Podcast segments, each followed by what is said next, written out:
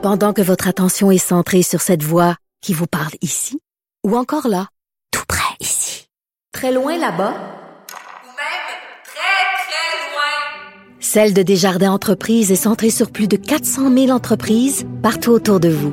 Depuis plus de 120 ans, nos équipes dédiées accompagnent les entrepreneurs d'ici à chaque étape pour qu'ils puissent rester centrés sur ce qui compte, la croissance de leur entreprise. Alors Vincent, dans les choses qu'on surveille, l'Organisation mondiale de la santé là, qui a quand même répété son, son inquiétude pour la suite des choses. Oui, parce qu'on parlait de la Floride, euh, Oklahoma, je voyais les chiffres en Arizona qui sont inquiétants euh, dans, aux États-Unis, mais c'est pas seulement aux États-Unis qu'il y a des rebonds de cas de la COVID-19. Ça amène l'OMS à ça. D'ailleurs, c'est le cas en Italie hein, qui s'inquiète. On peut Ben pas oui, dire un grand oui, rebond, mais à Rome, entre autres, on s'inquiète d'une circulation du virus qui est encore importante. Et là, l'OMS dit on est dans une phase dangereuse. là. Je pense qu'il résume quand même assez bien, c'est-à-dire que euh, le virus est encore là et les pays sont en mode déconfinement. Et Il y en a beaucoup, dit le monde, euh, est, euh, est fatigué de rester à la maison, fatigué des mesures. Alors on est très vite à tout lâcher là, puis à se dire ok c'est terminé. Le problème c'est que ça repart et on s'imagine l'humeur générale. Est-ce que les gens sont capables à- de, de encaisser un nouveau confinement ou d'autres règles très sévères quand ça va repartir dans certains pays? Ça va être difficile. là. Alors on demande la vigilance, c'est que les, euh, les gens lâchent pas sur les mesures de distanciation, le masque et tout ça.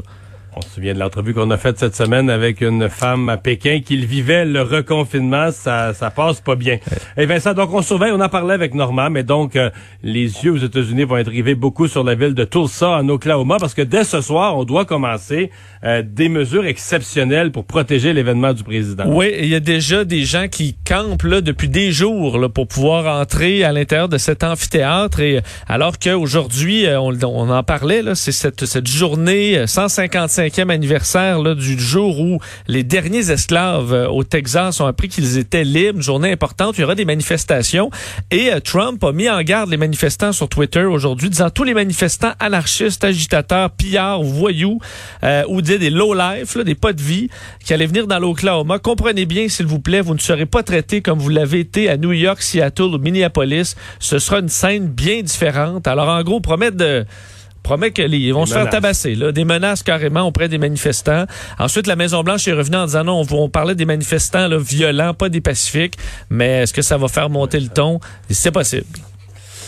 Ah, Vincent, voilà qui conclut notre euh, saison. Je vais commencer par euh, remercier nos euh, auditeurs, euh, leur donner rendez-vous à la rentrée au mois d'août.